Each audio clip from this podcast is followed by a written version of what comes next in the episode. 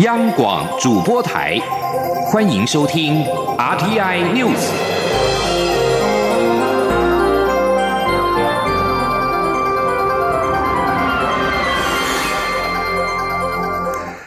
各位好，欢迎收听这节央广主播台提供给您的 RTI News，我是陈子华。国民党总统初选民调结果在今天揭晓，高雄市长韩国瑜以百分之四十五的支持度取得了压倒性的胜利，大赢第二名的郭台铭十七个百分点。而民调结果将提报七月十七号的中常会，并且经七月二十八号全代会通过之后，即正式确认由韩国瑜代表国民党竞选明年总统大选。而对于将代表国民党挑战二零二零总统大位，韩国瑜表示，今天他没有感到一丝一毫的喜悦，而是感到无比的。压力，他也强调，身为高雄市长，他仍会全力拼市政，对高雄市民的期待会全力以赴。记者郑林的报道。国民党总统初选民调十五号公布结果，高雄市长韩国瑜以平均支持率百分之四十四点八零五获得压倒性胜利。韩国瑜十五号也特地北上，在党中央公布民调结果后，与国民党主席吴敦义及两位初选候选人周习伟、张亚中共同举行记者会。韩国瑜说，他的心中有万千感谢，感谢党中央在高度质疑下完成这场公平公正的初选，也感谢参与初选的其他四位候选人，在初选过程中提出许。多重要论述，未来他也会整理出有可行性的政策方向，在精神上五人融为一体，共同推动。韩国瑜也再次感谢高雄市民，他也强调自己身为高雄市长，担负的责任绝对不会懈怠，全力冲市政。我会全力冲高雄市的市政。我身为高雄市市长，啊，我的责任不敢忘忘怀哈，我一定会全力以赴。那也要谢谢高雄市民朋友。也要请高雄市民朋友放心。韩国瑜说，这段期间他接到许多批判，有些有建设性，有些则是黑韩攻击。对于建设性批判，他会努力澄清解释，也希望黑韩攻击就此告一段落。他也呼吁海内外支持者，特别是民进党支持者，共同思考，想要什么样的政治人物领导中华民国。我想，我今天大家看到，我的心中没有一丝一毫的喜悦，我感觉到无比沉重的压力。而且，未来要做的事情，未来面临的挑战好巨大。我个人没有任何喜悦，没有任何欢乐。我只希望承担这样的一个责任之后，得到各路的朋友的帮忙，我们一起来开创。台湾美好的未来。对于初选后续协调整合，韩国瑜说，在记者会结束就会立刻展开拜访，联络完毕后会尽最大诚意拜访朱立伦、郭台铭。他说，外界期待国民党的团结，一定会尽最大努力，秉持最大诚意，促成蓝军的大团结。至于如何与党中央分工，韩国瑜表示，目前还没有讨论，包括在什么功能上要二合一，什么功能分进合集，会在与党中央缜密讨论。至于党主席不一定有总统。兼任完全尊重党中央决定。另外，外界担忧这次民调有绿营操作灌票，未来面对大选会更辛苦。韩国瑜说，民进党蔡赖之争做完民调，两人支持率都大幅攀升，就是因为绿军在民调时投入动员，蓝军这次也因为民调投入动员。关键在未来回归基本面时，各阵营候选人提出论述，交出成绩单，寻求更广大的支持，那时才是真功夫的展现。央广记者郑玲采访报道。对于韩国瑜胜出前，新北市长朱立伦除了祝福韩国瑜获得胜利之外，并且强调他不会灰心丧志，会继续为台湾的下一代打拼，且要扮演蓝军的粘着剂。前红海董事长在下午的时候，则是发出声明，恭喜韩国瑜赢得初选。不过声明当中没有提到未来的动向。而对于韩国瑜胜出，代表国民党角逐二零二零总统大位，民进党主席杜恩泰表示，民进党会以保卫台湾大联盟来争取人民的支持。任何候选人都不能成为台湾的威胁。民进党会让蔡英文总统顺利连任。目前正在海外出访的蔡英文总统，也将在台北时间十五号的晚上八点四十分，针对韩国瑜的出现做出回应。另外，民进党在今天也宣布了新人士：太阳花学运领袖林非凡正式加入民进党，接任民进党副秘书长，象征民进党在捍卫民主的道路上有了年轻世代的传承。林非凡表示，台湾将面面对中国史无前例的渗透、分化跟统战，他将全力以赴打赢二零二零选战，守住本土政权，并且促成年轻世代与传统基层的对话。他更要为下个四年台湾社会所需的对话做准备。而除了林非凡正式加入民进党之外，民进党秘书长卢文嘉也预告，民进党中央党部配合二零二零大选模式，还将有新一波的人事调整，引揽更多年轻世代加入。民进党记者刘玉秋的报道。二零二零大选将至，民进党主席卓荣泰、秘书长罗文嘉十五号召开主管人事公布记者会，亲自宣布成功延揽太阳花学院领袖林非凡加入民进党选战团队，接下民进党副秘书长一职。由于十五号是台湾解严满三十二周年，民进党秘书长罗文嘉表示，民进党从解严前就开始展开政治组织，直到一九八六年创党至今，民进党在争取民主、深化民主、捍卫民主的道路。上始终扮演最坚定的力量。有了林非凡等年轻力量的加入，象征捍卫民主的力量能一个世代一个世代的延续下去。民进党主席卓荣泰则指出，他接下党主席时曾多次提到，民进党一定要彻底改变，才能结束去年九合一败选的梦魇。他在访美期间与林非凡在华盛顿 D.C. 碰了面，当时确认了林非凡愿意加入民进党。周荣泰并提到，他之前在纽约时为一对夫妻主持宣誓入党。其实，在台湾加入民进党并没有这样的仪式，但海外同乡非常慎重。而他在十五号一早签了林非凡的入党申请书，他希望借此能吸引更多海内外的年轻朋友加入保卫大台湾的改革行列。我们延续的那样一个气氛，我们再把我们这个战斗队伍更加的强大。所以。也希望所有的对于台湾民主仍然抱持的希望、热忱、不放弃的朋友们，继续这样的脚步，不论您在海内外，都可以加入这个保卫大台湾。改革的大行列当中，民进党十五号的记者会上，除了公布林非凡的新职外，也向外界介绍过去长期从事政策对话工作的吕家华也加入民进党，未来将负责中央党部政策对话工作小组的运作。卓荣泰说，他上任党主席时曾提及，他不是为了一个工作找一个人，或是为了某个人找一个工作，而是为了一个党、一个团队找一个目标。民进党延揽林非凡、吕家华等。新时代加入团队后，能让更多对台湾民主抱持希望、愿意为台湾努力的年轻人投入改革台湾的行列。民进党秘书长罗文嘉也预告，八月一号起，民进党中央党部将配合选战模式，公布新一波的人事，将延揽更多年轻世代进入民进党。中央广播电台记者刘秋采访报道。蔡英文总统自由民主永续之旅在过境美国纽约之后，前往了友邦海地，并且会晤海地总统摩伊士，并且举行了双边会谈。而目前则是在圣克里斯多福及尼维斯访问，并且在当地时间十四号的下午参访了尼维斯历史博物馆及汉密尔顿故居。总统持续在脸书等社群媒体公布出访的内容，特别提到了搭乘水上计程车前往尼维斯岛，并且在岛上参访汉密尔顿故居。总统。在推特发文表示，美国开国元勋汉密尔顿出生在尼维斯岛，加勒比海的养育背景让汉密尔顿成为了一柱。民主先锋总统在日前则是在迪卡发文介绍了这次过境纽约的行程跟心情，目前已经成为了这个社群平台最热门的文章。此外，媒体在日前报道，总统在过境时与美方行政部门助理部长会谈，国安会副秘书长蔡明燕也已经表示此消息是误传。而根据了解，外交是行政权，美方行政部门官员和台湾接触的准则目前没有改变。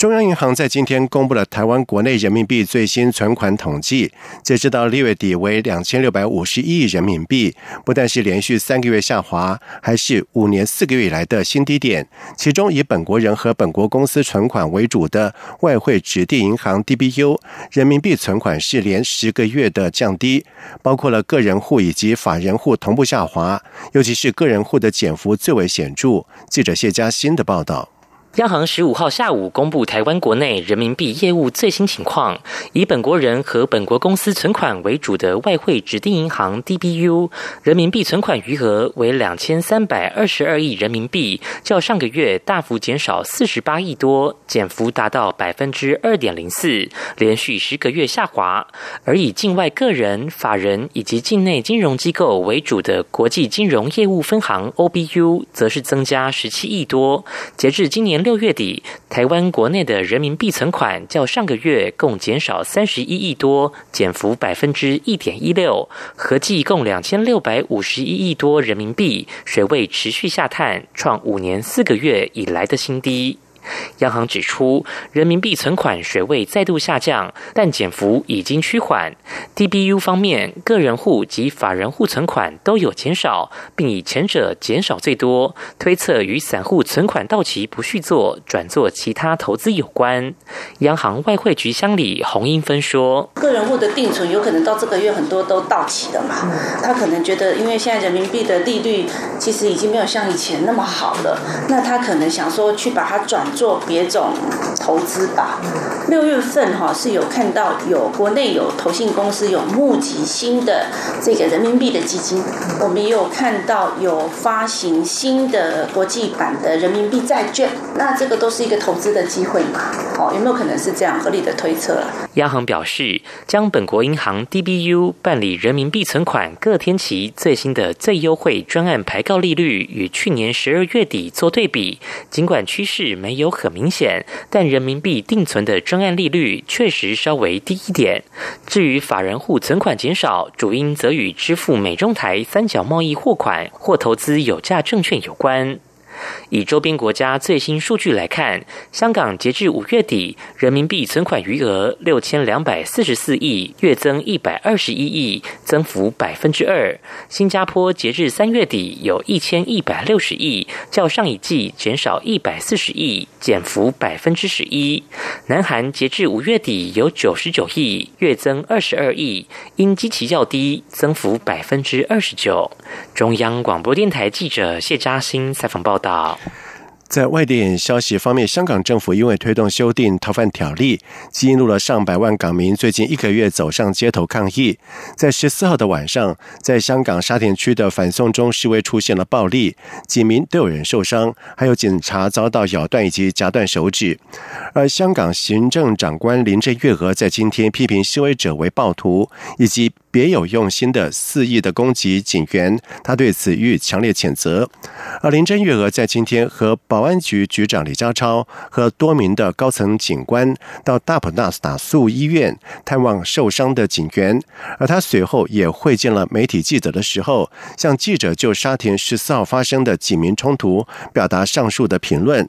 而积极主张反送中的香港民间人权阵线，也在今天在脸书发表声明，认为十三号、十四号在各区的游行已经造成伤害，而始作俑者是行政长官林郑月娥。如果政府有心保护警员，而且不愿意看到市民在抗议当中受伤，政府应该积极回应市民在反送中运动的诉求。同时，民政认为成立独立调查委员会是回应诉求、平息民怨的最有效的方法。否则，这场的运动终将会因为持续的警民冲突，造成无可挽回的人命伤亡。而香港警方则是谴责暴力示威者袭击警察，但是也有民众指责警察暴力袭警示威者。民政则是表示，示威走向暴力冲突感到忧心。在美国和伊朗关系日益紧张之际，欧洲三大强权在十四号呼吁就伊朗核子计划进行对话，并且停止让局势恶化。法新社报道指出，英国、法国、德国三国领袖十四号透过声明，表达他们对二零一五年达成的核协议可能进一步瓦解的忧虑。不过，三国领袖也表示，要确保协议能够存活，端是德黑兰怎么做。而在这。份声明之前，法国总统马克宏以及德国总理梅克尔和英国内阁办公厅部长李登顿刚参加完法国国庆八十第日的巴黎年度阅兵，而英国、德国、法国是二零一五年伊朗核子协议的关键要角，其他签署国还包括了美国、俄罗斯跟中国。伊朗借由同意限缩本身的核子活动，交换国际放宽制裁。不过，美国总统川普在去年宣布华府退出协议，并且重启制裁伊朗，让美国的欧洲盟友感到惊吓。以上新闻由陈子华编辑播报，这里是中央广播电台台湾之音。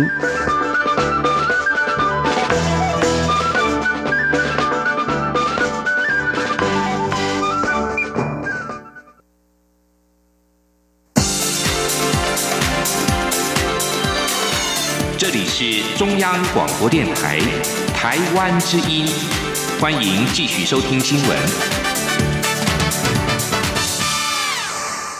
现在时间是晚上的七点十五分，欢迎继续收听新闻。危害全球多个国家的秋行菌虫，在今年六月八号首次的在台湾被民众发现幼虫，而在这三十五天以来。通报确定案件达到有两百零六件，而其中成虫案例超过了半数。不过，根据农委会的追踪，发现秋行菌虫目前在台湾仍以取食玉米为主。以一起做玉米的收获面积来看，秋行菌虫对于玉米作物的受害率只有百分之一点二二，和国际文献危害高达百分之二十来比较，农委会认为台湾到目前为止防疫成效是在期待的目标。记者陈林信宏的报道。农委会秋行菌虫灾害紧急应变小组十五号下午举行记者会，说明目前秋行菌虫在台湾的最新情况。根据农委会的统计，目前除了嘉义市是净土外，秋行菌虫已经侵入各个县市。且根据到十四号为止通报的两百零六个案件，成虫就有一百一十八件。农委会也评估秋行菌虫已经在台湾本土繁衍世代。另外，根据农委会的追踪，发现秋行菌虫。从通报的案例数量，从七月一号开始有逐步减缓的趋势。农委会副主委陈俊基认为，这也显示之前强制销毁案例场的作物，并强制喷药，让幼虫成虫几率减少，也使得在台湾得以呈现零星分布，而非是从一个点往外大幅扩散。防疫成效算是符合农委会期待的目标。陈俊基说。到目前为止，我们通报的两百零六个案例都显示，它只吃玉米。如果说我们根据我们的年报，我们我们确认说，现在目前如果说是在一起做，大概是在五月到七月这段时间，在收获的这些玉米的稻作面积里面，大概是五千多、五千两百多公顷。那其中有一部分是食用玉米，一部分是硬质玉米。那如果说我们用现在目前的确诊的案例，两百零六个案例里面。大概累积的是六十一点一七公顷，换算起来。它的整体的受害率大概是一点二二左右。由于台湾几乎已经确认未来将和秋行菌虫共存，农委会近期也召开多次专家会议，针对该虫的生态习性、防治处置、紧急防治药剂和药效评估等进行研商。目前也正在确认赤眼卵寄生蜂等是否成功能够成为秋行菌虫的天敌。如此有机田就可以以此做生物防治，而不需要喷洒药剂。陈俊基也表示，待相关整合性管理的策略都完整后，就会进入第三阶段，由农民自主管理。中央广播电台记者陈林信鸿报道。韩国瑜将代表国民党角逐二零二零总统，国民党立委都认为，国民党现阶段最重要的工作就是要团结整合，也建议韩国瑜紧速和其他党内候选人联系，调整竞选的策略跟步伐。另外，民进党立委许志杰则是认为，韩国瑜担任高雄市长半年就要转换跑道，被指是落跑，诚信问题将会是攻击的重点。记者郑林的报道。国民党总统初选民调十五号公布结果，高雄市长韩国瑜获得压倒性胜利。二零二零将代表国民党挑战现任总统蔡英文。民进党立委许志杰认为，韩国瑜出任高雄市长半年就转换跑道，容易遭受质疑。但韩国瑜论述容易引发大众共鸣，也不能掉以轻心。韩国瑜胜出，第一，韩国瑜是高雄市长，做半年就想要转换跑道。绕跑市长和呈现问题会变成攻击的重点。第二，韩国瑜口才好，说话很容易让一般的庶民感受深刻，所以我们也不能掉以轻心。总之。我们要有信心，战战兢兢来打赢这一场选战。国民党团总召曾明宗则说：“现状看来，蓝营整合要打赢选战都非常困难，分裂更不可能。因此，他呼吁韩国瑜诚恳拜访郭台铭、朱立伦及其他候选人，拜托他们一起整合，包括政见部分，也可以吸纳其他四位候选人及前立法院长王金平意见，有助于团结。至于高雄市长只做半年就去竞选总统，曾明。”宗说，高雄市面临的是大架构问题，需要中央执政的帮助。假设为了高雄市的未来长远发展，那韩市长有办法来竞选二零二零大选，甚至能够成功成为中华民国总统之后，反而中长期来看，对高雄的长远发展反而有重大注意，比他继续当。三年半的这市长，我相信对未来高雄的发展注意更大。国民党立委林维洲也说，国民党现在要做的就是整合内部矛盾，达到团结一致对外。另外就是要调整步伐，吸引中间选票与年轻选票，要能够跨越韩粉。跨越蓝营的基本盘，哈，啊，能够去吸引到这个中间选票，这个是很很重要。还有年轻选票，我们也知道说中间选票、年轻选票都是呃韩市长比较需要补强的部分，所以要在这方面去另外要调整策略，好面对大选。林维洲也说，从郭台铭的声明看来，虽然没有明说下一步，但基本上是。维持很好的风度，强调自己还是要为中华民国、为台湾继续努力，在政治这块也会尽心尽力。所以他判断郭台铭会沉淀几天，不至于变成分裂。至于郭台铭要扮演何种角色，林维洲说，某种方面与韩国瑜互补是最理想的状态。相信郭台铭沉淀之后，会有他的智慧处理。央广记者郑玲采访报道。最近的天气是艳阳高照，皮肤很容易就被晒伤。皮肤科医师赵少明在今天就表示，最近因为光热造成皮肤不适求诊的民众增加了大约有一成。医师也提醒，户外活动前半小时就应该及早的涂防晒品，而且物理性防晒跟补充水分更不能够少。卫福部需要学强调，市售的防晒品都有通过查验登记，也会定期查验，为民众安全严格把关。记者肖兆平的报道。连日高温不断，皮肤科医师赵昭明就说，因为光热造成皮肤不适，求诊的民众最近多了一成左右，甚至还有民众晒伤了，用万金油或西瓜皮、丝瓜皮来涂抹患部，不仅有引发过敏疑虑，对治疗也没帮助。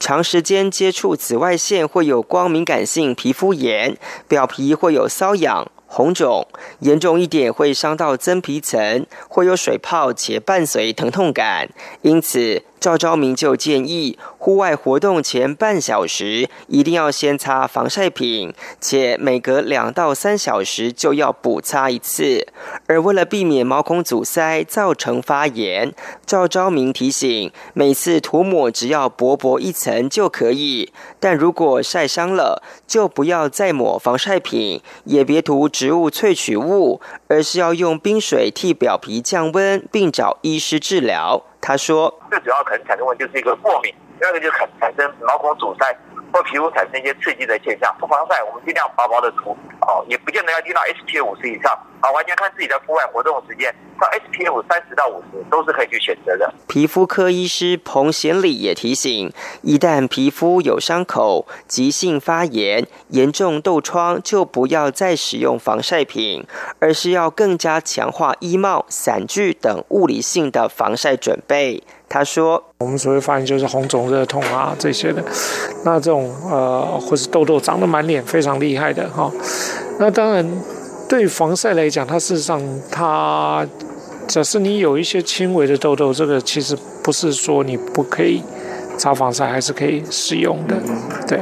只有在我们刚刚讲这些急性的状况时，卫生福利部食品药物管理署医装组科长张家荣表示，业者减负的 SPF 跟 PA 检测报告必须通过食药署查验登记才能上市，食药署也会定期抽验产品，替民众把关安全。他提醒民众要避免在上午十点到下午三点暴露在阳光下，要适时涂抹防晒用品，并准备物理性遮蔽衣帽，就能健康度过炎炎夏日。中央广播电台记者肖兆平采访报道。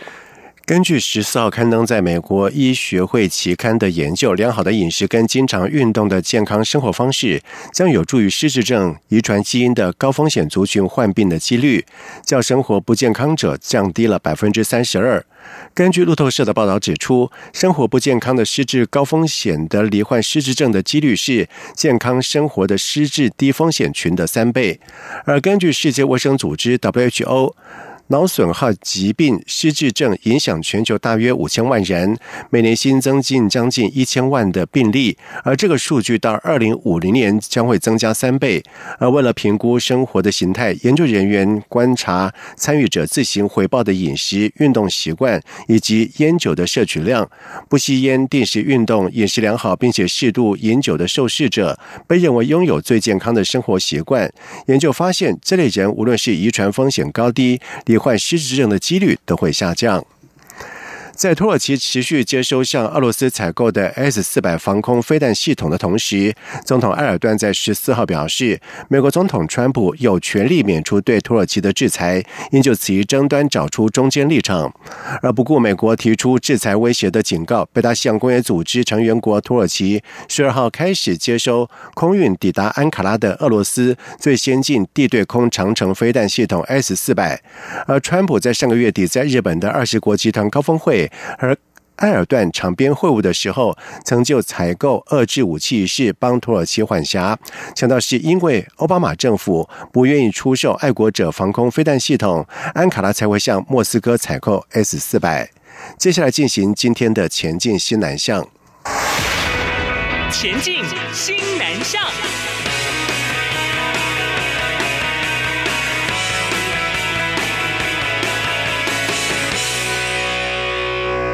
因应新课纲新著名语文课程的实施，教育部国教署委托新北市教育局在二零一六年成立教材编撰委员会，历时三年多，完成了七国一百二十六册的语文学习教材。来自马来西亚的编辑委员表示，愿意为编教材不难，没想到要用简单易懂的故事去介绍东南亚文化，并不简单。记者陈国维的报道。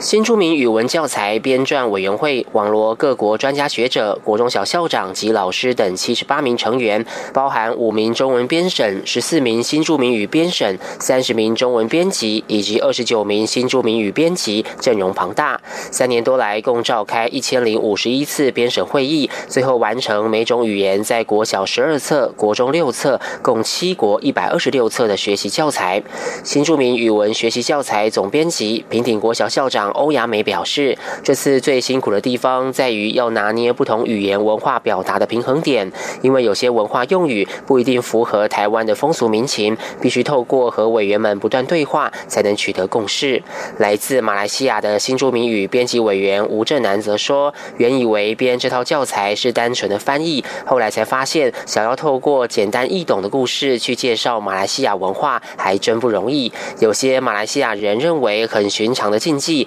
对他人来说，其实很新奇，所以教材编起来比预期辛苦很多。越南新著名阮红女当年来台后，克服语言及文化障碍，一路从国小补校念到大学，后来接受教学支援人员培训，在指导校长的带领下，从班级经营、撰写教案、制作教具，到实际观摩授课及运用教材，现在已成为专业的新著名语文教学老师。非常感谢新北市政府教育局。陆续开了一系列的师资培训基础班、进阶班、回流班，